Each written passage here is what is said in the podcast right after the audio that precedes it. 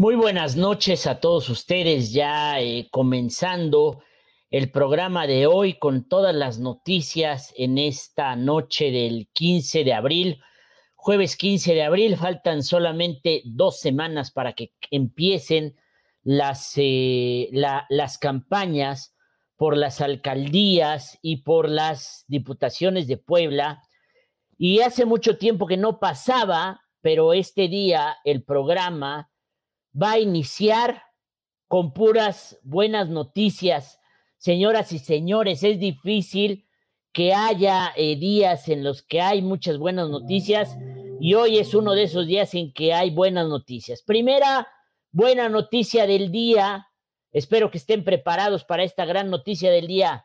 Ya cayó, ya cayó, ya cayó mis hermanos de de Amalucan, las armas nacionales de Amalucan están a punto de cubrirse de gloria, porque Barbosa reveló hoy en la mañana que el proyecto de derrumbar eh, el mercado de Amalucan está así de caerse. Lo reconoció el gobernador de Puebla porque dice, aunque nosotros hemos tratado de ayudar al ayuntamiento ahí en la negociación, eh, en el diálogo con los comerciantes, pues la falta de posturas y de definiciones, dice, están así de que se caiga la remodelación del mercado de Amalucan. Así es que, señoras y señores, mis hermanos de Amalucan, las armas nacionales de Amalucan están a punto de cubrirse de gloria, así que es el momento de redoblar esfuerzos para impedir que Claudia Rivera Vivanco se salga con la suya, se salga con la suya y comience la remodelación de este hermoso y querido mercado de Amalucan, la destrucción del mercado de Amalucan, que no hay ninguna garantía de que después eh, a nuestros amigos que usan, eh, que son los locatarios, les devuelvan los mismos lugares, les respeten su patrimonio. Así es que es una muy buena noticia porque también hoy eh, el gobernador se refirió a lo que casualmente yo le platiqué ayer, la tristeza que me dio el hecho de ver nuestro zócalo de Puebla, nuestro primer cuadro tan hermoso, tan histórico, patrimonio mundial de la UNESCO, que nos trae tantos recuerdos, cercado por un muro o por una muralla sin sentido, porque las obras están abandonadas, la constructora levantó unas lajas, se las llevaron esas lajas y hoy no sabemos dónde están esas lajas que son de un inmenso valor histórico. Y el gobernador recordó el episodio de hace un año cuando se colocó eh, la capilla Sixtina en el atrio de la catedral y se lastimaron unas lajas y hubo medios de comunicación que pusieron el grito del cielo, ¡ay, mis lajas! ¡ay, mis lajas! Como si fueran la llorona, pero de las lajas. ¡ay, mis lajas! ¡ay, mis lajas! Y de estas lajas, del Zócalo de Puebla, las históricas lajas del Zócalo de Puebla, ahora sí nadie dice nada, porque son todos los medios comprados y pagados por Claudia Rivera Alcalá pero afortunadamente el gobernador Barbosa está muy pendiente de las lajas del Zócalo, al igual que yo, y no vamos a permitir que se roben esas lajas. Así es que el gobernador dijo, voy a solicitar por escrito y le dio instrucciones ahí a su secretaria de gobernación, Ana Lucía Gil, y a varios más ahí, que metan todos los oficios que tengan que meter para defender las lajas del Zócalo de Puebla. Y yo diría que Riestra, Ana Tere, Citlalic y Carolina Boregar, las candidatas del PRIANREDE, se están tardando en hacer una acción radical, que significa ir a tumbar ese muro, esa muralla sin sentido que desprovee al, al Zócalo de Puebla de su hermosura natural, de su hermosura histórica y que aleja el turismo. O sea, yo sé que el ayuntamiento va en este momento en piloto automático porque designaron a una presidenta municipal suplente, Argelia Arriaga, que tiene más o menos eh, semana y media que entró en el poder y no ha dicho una sola palabra, no la dejan hablar. Como lo dije yo, la iban a maniatar y la maniataron. Y por eso no hay gente que tome decisiones en el ayuntamiento de Puebla. Así es que Riestra, si me estás escuchando, Anatere, si me estás escuchando, este, Carolina Boregar, si me están escuchando, eh, Ceja, si me están escuchando, les convoco a ustedes a convocar una brigada de poblanos bien nacidos, que vayamos a tirar a patadas ese muro horrendo que está circundando el Zócalo de Puebla, porque no hay obra, porque no hay permisos para las obras, y aprovechándose de eso, fueron, levantaron unas lajas y se las llevaron. No podemos permitir el saqueo de nuestro Zócalo. Así es que Riestra, Anatere, eh, Boregard y Citlalic Ceja, los convoco a que convoquen a una brigada de poblanos bien nacidos que vayamos a tumbar ese muro de la ignominia que dejó Claudia Rivera Alcalá sobre el Zócalo de Puebla. Tercera buena noticia del día.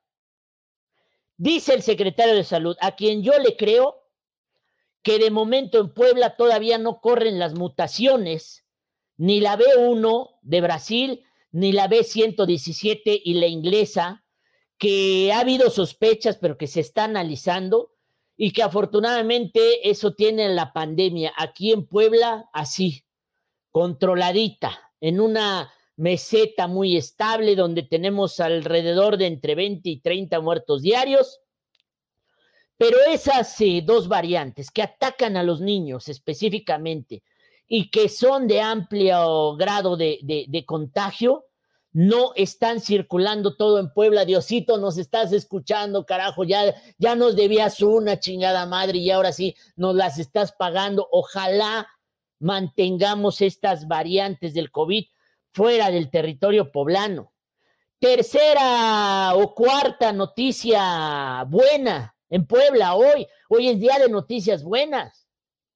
Aparentemente Tonantzin, que no nos cae muy bien Tonantzin, porque es la que le quiso robar el 50% de la dieta a su suplente a través de su señora madre, pues Tonantzin hoy se tomó una foto con eh, Mario Delgado, que anduvo en, en, Tlaxcala, y que eh, dijo que Mario Delgado le confirmó que ella ganó la encuesta y que será la candidata de Morena a San Pedro Cholula, desplazando al agresor de género y que le han dicho hasta violador sin que él conteste nada, de Julio Lorenzini. Otra fuente me dice, sin embargo, que Mario Delgado le pudo haber dicho misa a Tonantzin, pero que como ya está registrado Julio Lorenzini, sería muy difícil tumbar esa candidatura. No lo sé, tampoco quiero especular, pero lo mejor que le podría pasar a Morena sería que se la den a Tonantzin o que se, se, la, se la dejen a Arriaga. Porque de ese Lorenzini muchas cosas me huelen mal, como el hecho de que es incapaz de defenderse y de salir a decir, yo no golpeo mujeres, yo no agredo mujeres, no estoy metido en casos de violencia familiar ni de violencia doméstica. Así es que a elegir entre Guatemala y Guatepeor, pues Tonantzin es Guatemala y Lorenzini es Guatepeor. Así es que nos queremos quedar con Guatemala, ¿no? Otra buena noticia el día de hoy. Se incorpora a la batalla electoral una mujer de primer orden como candidata de uno de estos partiditos nuevos, redes sociales progresistas. Ayer eh, se incorporó Lalo Fake, por cierto, no sé si vieron el tuit de Lalo Fake hoy, en el que entre todos estos rumores de la traición de Jerry Islas, de Gerardo Islas, que bueno, o sea, traidor y Gerardo Islas, pues también es como sinónimos, pues hoy Lalo Fake, Lalo Botox, salió a entregarse al gobernador Barbosa y a decir que será candidato, pero, pero del lado del gobernador Barbosa. No te creemos, Lalo Fake, porque tu tarea o la tarea a la que te manda Gerardo Islas es a quitarle votos a Eduardo Rivera Pérez para que Claudia Rivera tenga una oportunidad de ganar.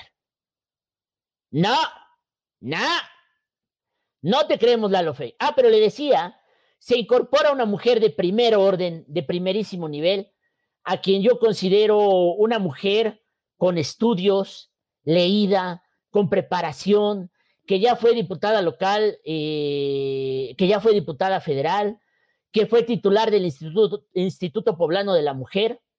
Me refiero a mi amiga América Soto, que es una mujer de primer orden. Tenía muchos años fuera de la política, muchos años eh, no sé a qué se dedicó y la verdad hace tiempo que le había yo perdido la vista a América Soto, pero el partidito este, redes sociales progresistas, se consiguió una candidatota que es América Soto y a quien ya eh, pronto espero, eh, em, espero entrevistar para que ustedes se den cuenta el primer nivel de mujer con calidad, con experiencia administrativa, legislativa e intelectual, que es América Soto. También, eh, ya le decía yo, mañana comienza la vacunación para los abuelitos en, los, en las cabeceras distritales y en los municipios más poblados de Puebla. Vamos a repasar cuál es la estrategia. Y sexta noticia buena del día, fíjense qué raro es tener noticias buenas el día de hoy. El Tribunal Electoral comienza a darle para atrás. Dale para atrás, papá. Dale para atrás a los agandalles de genocidio y de Morena. Porque eh, los agandalles de genocidio ya eh, han sido combatidos el Tribunal Electoral del Poder Judicial de la Federación obliga al PAN a justificar su designación de candidatos a diputados locales y miembros de los ayuntamientos, pues si bien analizaron que los perfiles cumplieron los requisitos y fueron elegibles para el cargo, no se detallaron aspectos como las ternas y el orden de prelación con el que se dieron los nombramientos. Así es que, cuidado, cuidado, cuidado, porque el genocidio está en riesgo. Y el armenticidio en eh, Morena también está a punto de ser frenado, ya que el Tribunal Electoral del Poder Judicial de la Federación dio 24 horas a Morena para hacer pública la lista en la página de Internet y notificar por correo a quienes se inconformaron por la falta de transparencia. En sesión de pleno de la Sala Regional de la Ciudad de México se analizaron impugnaciones, hubo agravios infundados, eh, se acusó que la Comisión Nacional de Elecciones y el Comité Ejecutivo Nacional no publicaron las listas de candidatos electos en la página de Internet, pero de acuerdo con el análisis de los magistrados no estaba previsto en la convocatoria y si los aspirantes no estaban de acuerdo con ello, debieron de impugnarlo en su momento.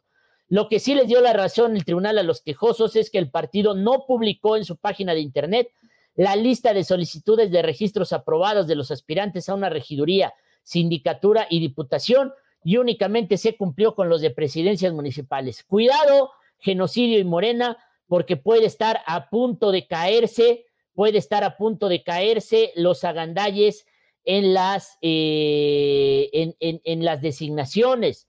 También he confirmado oficialmente las razones del enojo del gobernador Barbosa con el tema de Morena. ¿Se acuerda que ayer fue prolífico el gobernador al hablar de la gandalla en Morena, bueno, tenemos la razón, y es que aparentemente dos enemigos suyos, dos personajes suyos que son contrarios a él, irían en la lista plurinominal, que es Edgar Garmendia, el secretario de general con funciones de dirigente, y Carlos Evangelista, el delegado y, e integrante de la Comisión Nacional de Elecciones, que Barbosa ni los ve ni los traga ni ha querido nunca dialogar con ellos. Sí es una falta de respeto que metan a estos tipos eh, a contrario de lo que desea el gobernador Barbosa.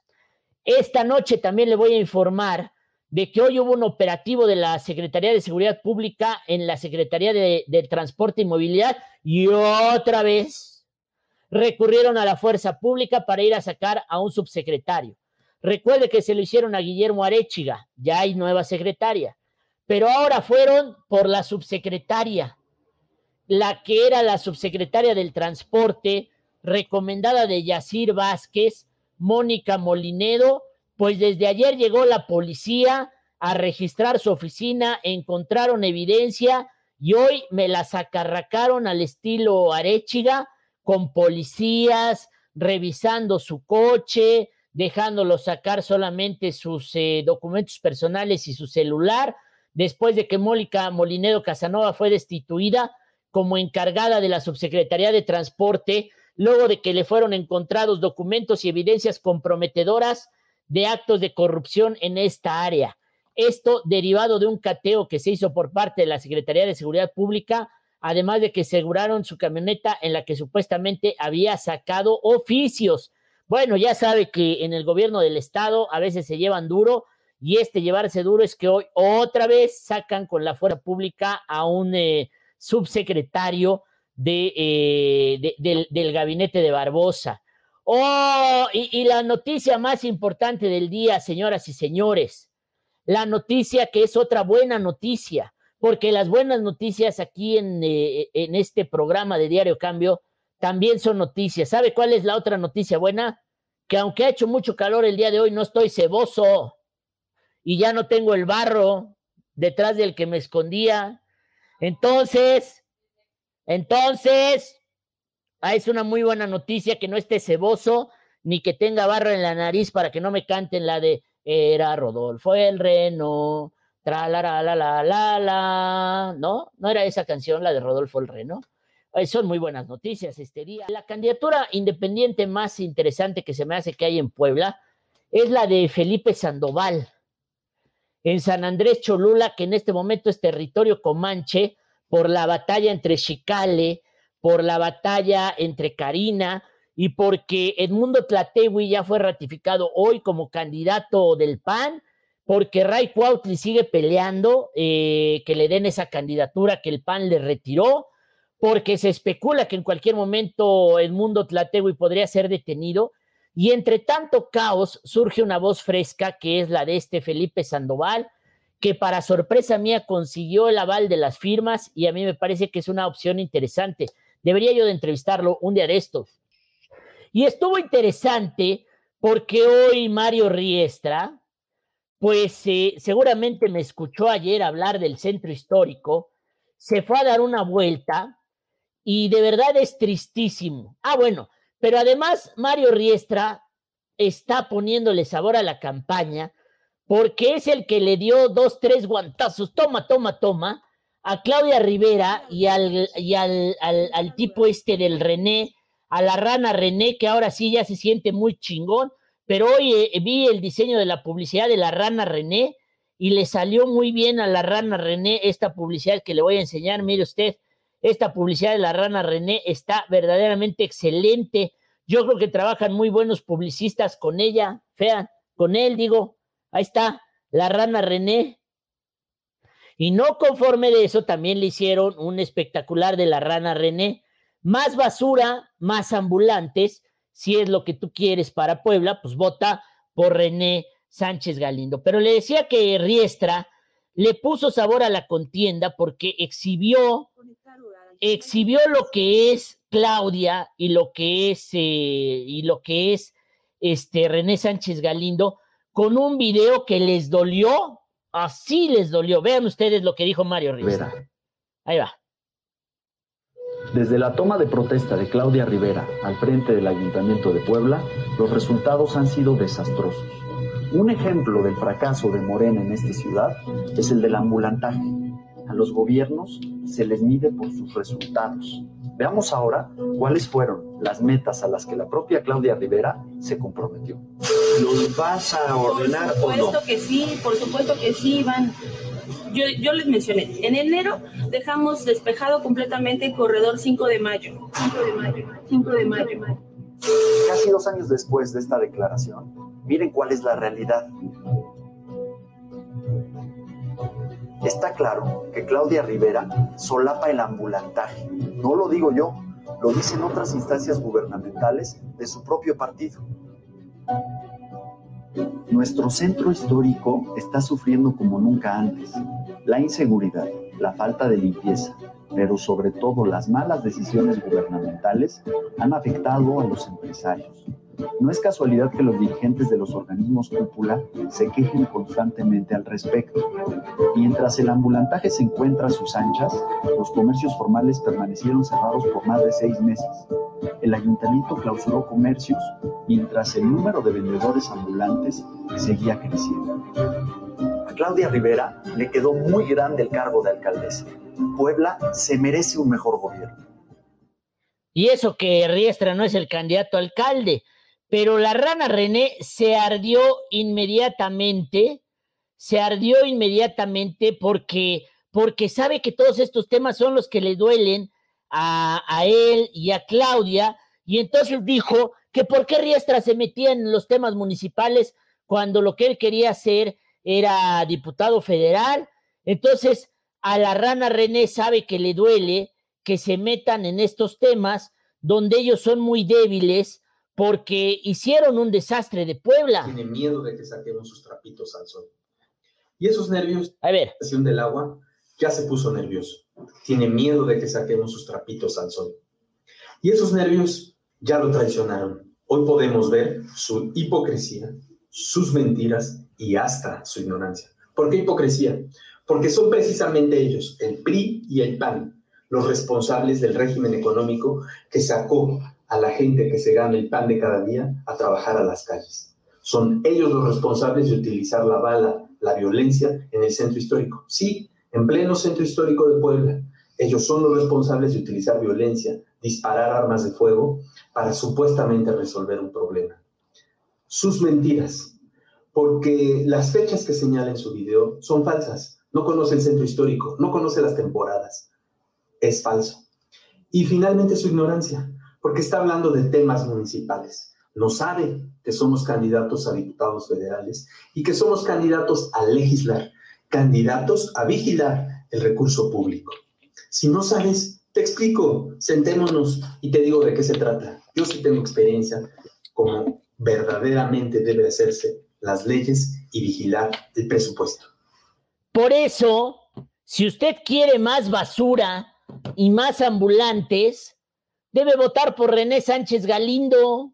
Ahí está, esa es su opción, porque él es el que defiende al ambulantaje y es el que defiende la suciedad de nuestro centro histórico y no quiere que Riestra hable de eso porque es lo que les duele y es lo que todos repudiamos de este gobierno de Claudia Rivera y de René Sánchez Galindo. No, Riestra, síguele. Por eso yo digo que si Riestra es un buen ciudadano, debería debería llamar a una insurrección ciudadana para que recuperemos nuestro zócalo. Es lo mínimo que podemos hacer, recuperar nuestro zócalo. Es una tristeza.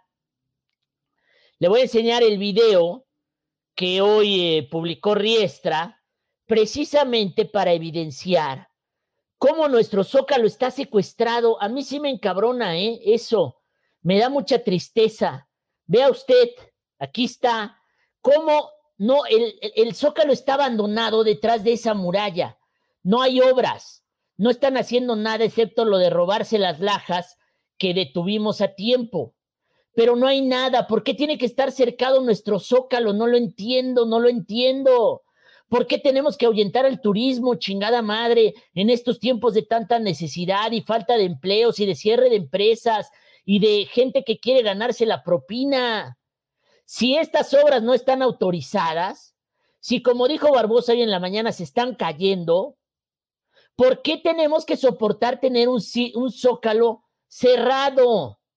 No, Riestra, es tiempo de una acción radical. Así es que te lo encargo, ¿eh? Por favor. Mis hermanos de Amalucan, no desfallezcan, carajo. No desfallezcan, mis hermanos de Amalucan, porque del lado de ustedes está la verdad, está la justicia, y hoy lo dijo Barbosa con mucha claridad. La obra de Amalucan se está cayendo. La obra de Amalucan se está cayendo. Así es que no caigan en la trampa, señoras y señores, de, eh, de, que, de que crean que Claudia va a lograr derrumbar nuestro mercado favorito. No, no lo va a lograr. No lo creo que lo vaya a lograr. Y hoy Barbosa lo dijo, se está cayendo, se está cayendo esa obra, ¿sí? Y yo creo que es momento de que empiecen a apretar. Es momento de que empiecen a apretar la gente de, eh, del mercado de Amalucan, porque es el momento de tumbar esta obra que a nadie le interesa, ¿sí? Excepto a los que se van a ganar millones de pesos, excepto a los que se van a ganar millones de pesos con esta obra. Así es que eh, es tiempo de que, eh, y no tengo el video de Amalucan, ¿será que no me lo mandó? saludo con ¿Será que no me lo mandó Iván, el reportero Iván? Creo que no me lo mandó, ¿verdad? Ah, qué triste eso, qué triste, qué triste todo esto, porque Iván no me mandó el video de Amalucan y no lo tengo y nadie me lo manda en este momento. Qué tristeza, señoras y señores. A ver, no, aquí sí lo tengo, sí lo mandó Iván, ahí va. Ahora las obras que el ayuntamiento le pidió al gobierno federal y que el gobierno federal les dato lo que le concedió, pues una está a punto de no llevarse a cabo por falta de diálogo con comerciantes. Nosotros estamos ayudando para que eso ocurra, pero no hay voluntad de parte de la autoridad municipal para tener un diálogo y poder ya cerrar todos los problemas y poder iniciar eh, las obras del mercado del mercado de Amaluca. Esa es una. Está a punto de caerse esa inversión.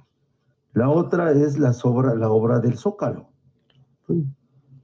A ver, es la concepción del, de la autoridad municipal responsable del el gobierno en esta capital. Y, el tema del Zócalo era, fue muy prioritario. ¿eh? Es de izquierda pensar en el Zócalo. ¿Sí? es de izquierda pensar en el Zócalo, ¿no? Ahí le va. lo de las lajas. Alina. Lo pido a Alina. Le voy a pedir a mi secretario de Gobernación, le dirijo un escrito a la delegada, al delegado de, del INA en Puebla y al, al director de INA Nacional, ¿cómo se llama mi amigo? Diego Prieto, que nos digan a dónde van a quedar las lajas que se levantaron en el Zócalo. Porque luego es como cuando cambia los parques, ¿dónde quedan las bancas? Ahí en los edificios que recogimos del PRI, los sectores, había ahí bancas de los parques de Puebla. Ahora, ¿dónde van a quedar las lajas? Cuando hicimos el tema de la capilla sixtina, no alzaron un, un, un revuelo, un revuelo, eh, este, la gerencia esa local del centro histórico y la propia presidencia municipal, porque no participaban en ese proyecto porque se estaban afectando algunas lajas. ¡Ay, mis lajas! ¡Ay, mis lajas! ¿No lo hicieron así? ¿Lo recuerdan o no lo recuerdan? ¡Ay, mis lajas!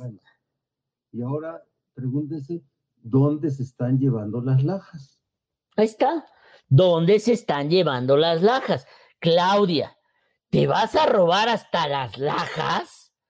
Ya no me chingues. Hoy, por cierto, se publicó un excelente reportaje en el medio El Incorrecto y en Almanaque que tiene que ver con una investigación acerca de la compra de lo que nos ha convertido en la polémica nacional este día, que tiene que ver con lo de Bachoco y lo de Puebla, que es la eh, ciclovía eh, de la muerte. Recuerden ustedes de un tema del que hemos hablado este, profusamente y que hoy Bachoco pues nos troleó en las redes con lo de pollo a la poblana, pero este excelente reportaje de estos dos medios de comunicación, Almanaque y El Incorrecto, revelan cómo se hizo negocio en la compra de los separadores estos de la ciclovía o fantasmitas amarillos o la madre con la que se tropiezan los poblanos,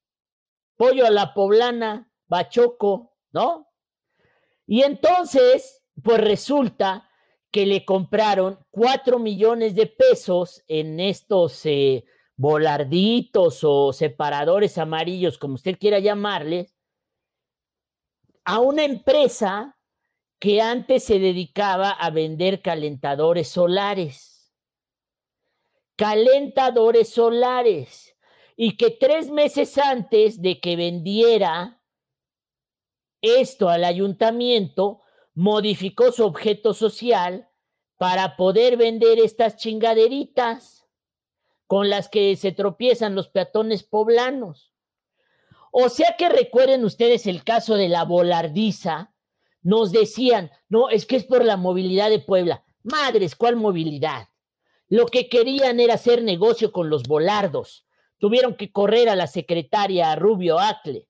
Lo que querían hacer era negocio con las ciclopistas, que son asesinas además de todo. Y eso le compraron cuatro millones a una empresa que tres meses antes se dedicaba a vender calentadores solares. O sea que nadie duda que claro que Claudia y sus funcionarios se quieran chingar las lajas históricas y valiosísimas del Zócalo de Puebla.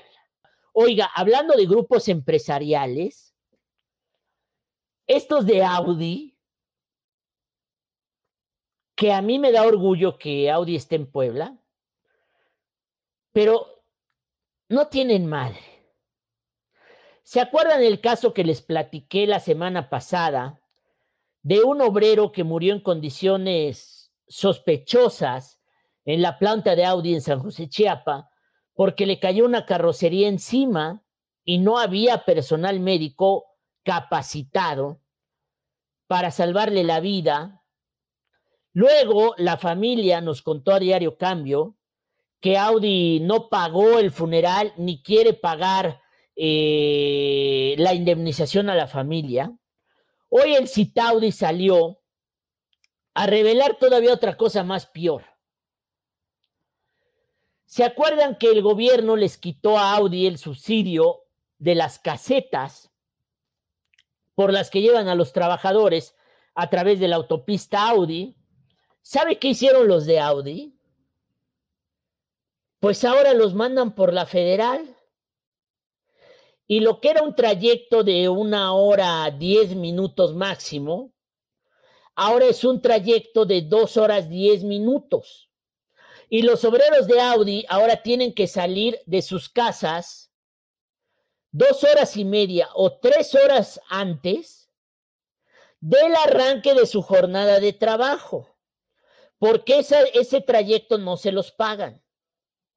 O sea, no va como parte de su salario. Es decir, lo ideal sería que si se tardan en llevarlos tres horas a Audi y tres horas de regreso, pues ya nada más trabajaran dos horas para cumplir sus ocho horas de trabajo. Pues no.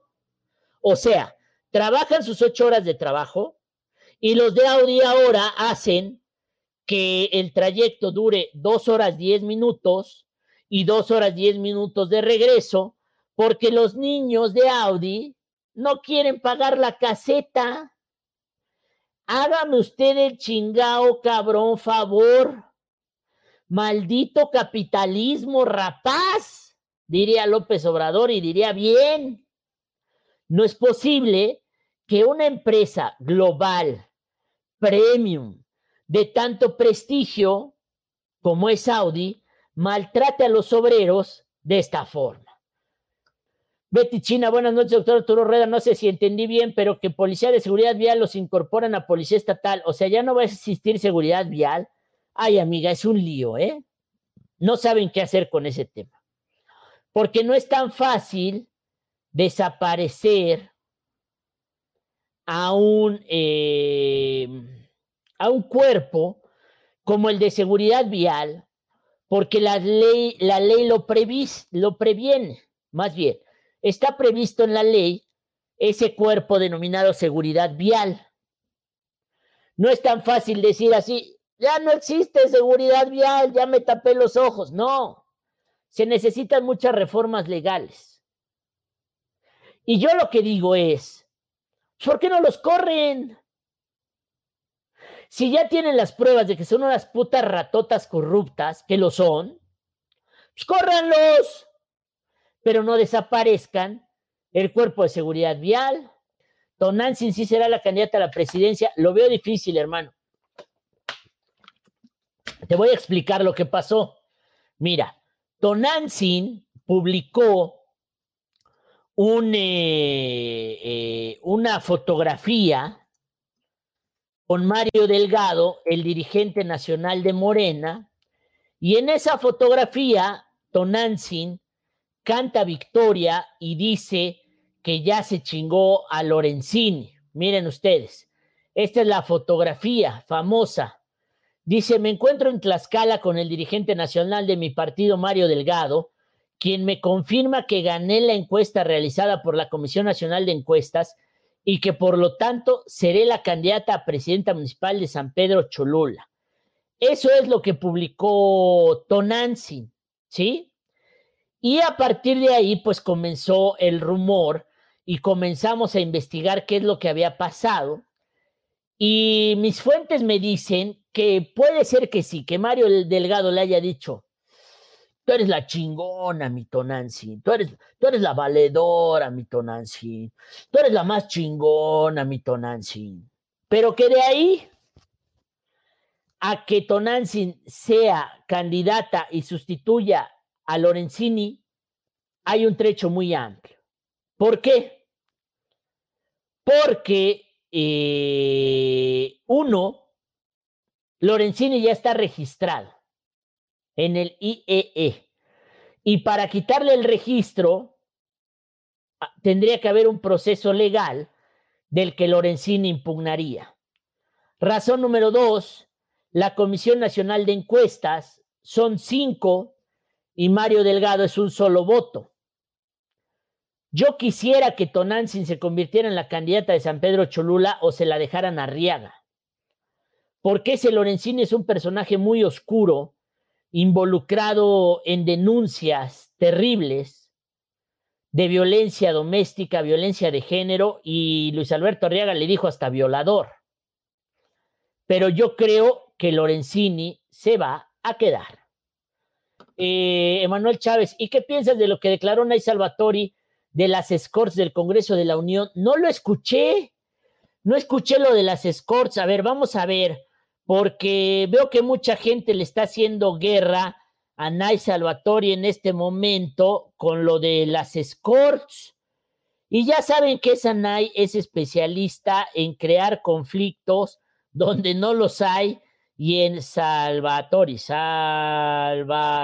A ver, dijo que había una red de, de prostitución, ¿no? Que había una red de prostitución en el, en el, en el, en, el Congreso de la Unión, ¿no? Yo escuché eso que dijo Nay Salvatori y vamos a ver, a ver, eh, me están diciendo que sí hay video de lo que dijo, a ver, este es el video que ya borró Nay Salvatori, a ver, vamos a escuchar. Con tus impuestos tenían escorts, tenían mujeres que se dedicaban a la prostitución y la pagaban con tus impuestos.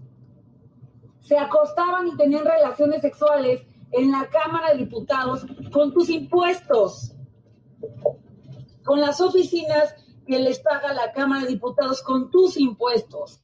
A todas estas chicas que estaban en nómina. O sea, el PRI y el PAN con tus impuestos tenían escorts, tenían mujeres que se dedicaban a la prostitución y la pagaban con tus impuestos. Se acostaban y tenían relaciones sexuales en la Cámara de Diputados con tus impuestos con las oficinas que les paga la Cámara de Diputados con tus impuestos. A todas estas chicas que estaban en nómina. O sea, el PRI y el PAN. Pues es cierto, ¿no? Por eso todos querían ser diputados. ¿O qué? Toda resulta que todos querían ser diputados por el bien de la nación. No mami. Pues claro que había eso. Ah, no seamos hipócritas. Ah, ahora resulta, prostitución en la política. ¡Ay, qué novedad! Que usaran el dinero los del PRIANREDE para sus modelos, edecanes, amantitas, novias y todo eso. Ahora nos vamos a asustar. Pues para eso todos querían llegar a ser diputados. O dígame quién hizo bien por el país, Estefan. ¡Ah! ¡No! Don Rural, ¡Ah! Este, Euquid, ¡ah! Ahora resulta que todos eran próceres de la nación. Juro solemnemente servirle a la nación. Pues claro que había de todo eso. Moches, viejas, drogas. Ahora resulta que nos vamos a hacer de la boca chiquita y pensar que, ay, eh, eh, está Nay, ¿cómo dice todo eso? Es real. ¿Cómo está eso de que Pfizer son tres dosis? Pues lo dijo hoy. Ah, pues es un negocio todo esto de las farmacéuticas, de las vacunas. Dice, las personas que han recibido la vacuna contra COVID-19 de Pfizer probablemente necesitarán una tercera dosis en un plazo de seis meses a un año y luego probablemente una inyección cada año, dijo el jefe del gigante farmacéutico estadounidense. Una hipótesis probable es que se necesite una tercera dosis entre los seis y los doce meses y a partir de ahí habrá que volver a vacunar cada año. O sea, cada año nos van a tener que vacunar contra el coronavirus. Claro que esto es un negocio de las farmacéuticas. Todo esto es un negocio de las farmacéuticas. Y también dicen, por otro lado, las variantes o mutaciones jugarán un papel fundamental. Es extremadamente importante reducir el número de personas vulnerables al virus. Pues esto es un negocio de las farmacéuticas, por amor de Dios. Lo que le contaba yo y de la que ocurrieron hoy a otra subsecretaria a través de la fuerza pública, eh,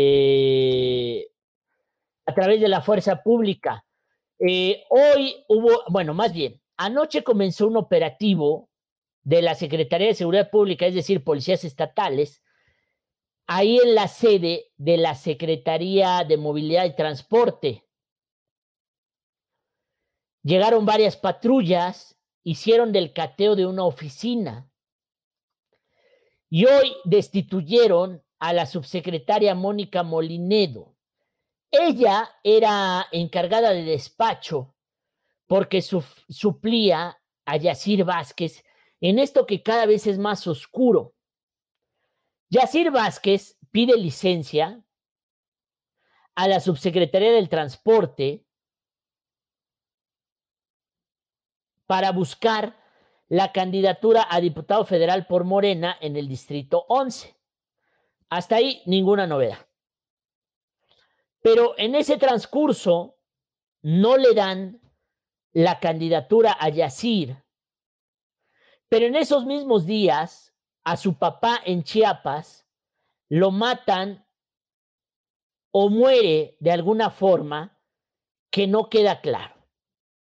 Yacir se va a Chiapas y desde entonces no ha regresado.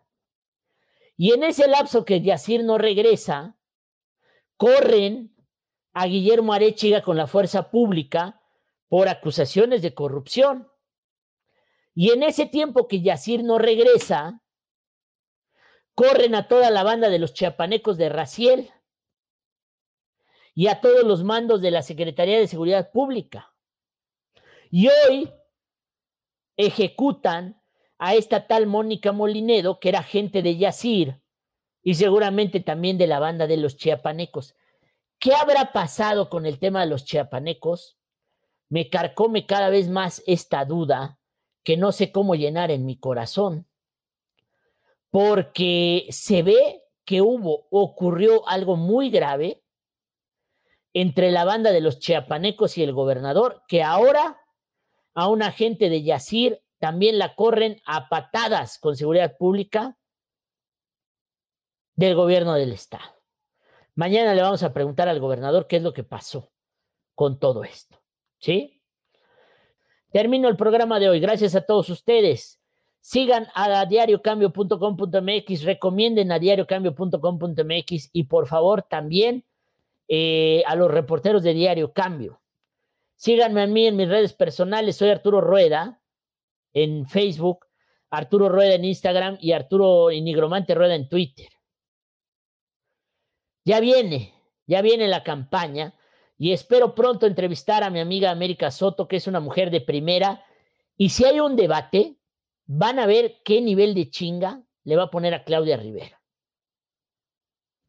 Se los aviso desde hoy, ¿eh? Es una gran, gran candidata América Soto. Gregorio Monge Aramburu, hasta mañana, Rueda. Les quiero a todos ustedes. Nos vemos cuando nos toque vernos. Una semana, dos semanas y comienza la guerra.